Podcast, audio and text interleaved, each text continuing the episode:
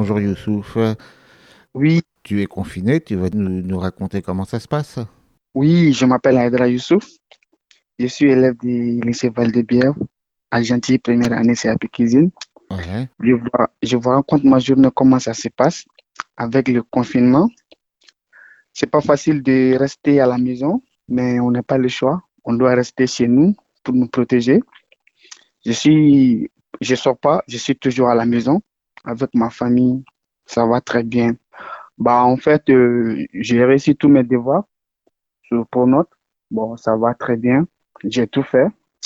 Bah, vraiment merci. À bientôt. Voilà, eh bien merci beaucoup, puis à bientôt. Au revoir. Au revoir.